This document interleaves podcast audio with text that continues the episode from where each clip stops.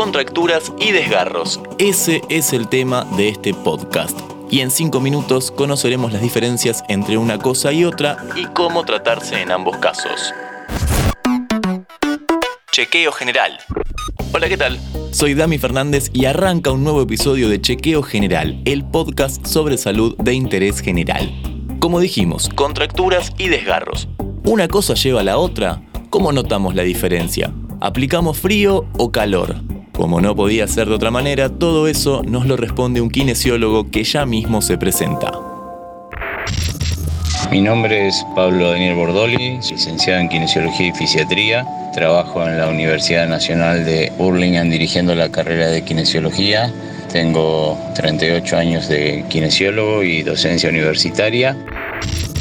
Primero lo primero para charlar de problemas musculares. Diferencia entre contractura y desgarro.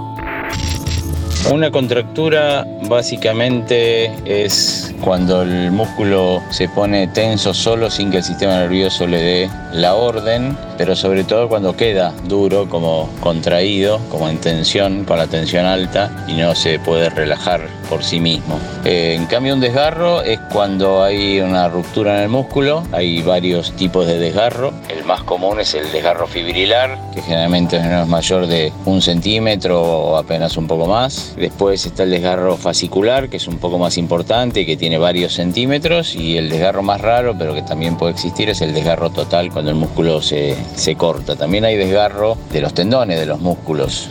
Esto es a veces un poco más complejo, inclusive puede ser más doloroso. Bueno, ¿y una cosa lleva a la otra? Si tenemos una molestia, ¿hay forma de evitar un desgarro?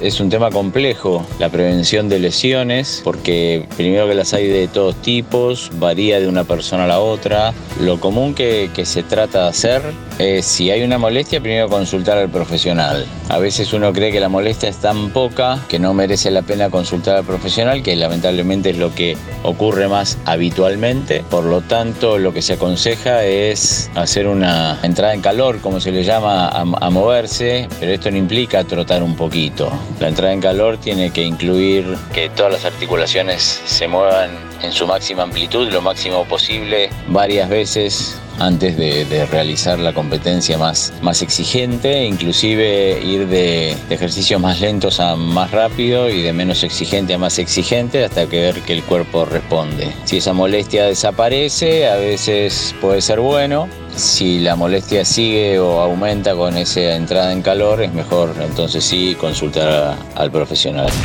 La pregunta del millón, ante un dolor muscular, ¿se aplica frío o calor? es un tema de debate permanente. Hemos inclusive pasado por momentos de, de, que se puso en moda poner frío y en otras veces se puso en moda poner calor. El calor lo que produce en primer es una sensación de bienestar y paralelamente un aumento de la circulación. El frío generalmente produce una sensación de malestar. Al bajar la temperatura de los tejidos produce una disminución de, la sensación de dolor, lo que no significa que mejore la lesión, o sea que es como un analgésico. Y cuando el frío se retira produce una reacción de aumento de la circulación, por lo tanto ninguna de las dos están absolutamente contraindicadas, sobre todo si se aplican con criterio. Por lo tanto, yo considero que cualquiera de ambas aplicadas con criterio pueden ser beneficiosas. Ya vamos a hablar de recuperación con nuestro kinesiólogo del día, pero antes te recuerdo que si te interesan los temas de salud, en nuestra serie Chequeo General tenemos de todo. Ahora sí, Pablo, la última. ¿Cómo es la recuperación en estos casos?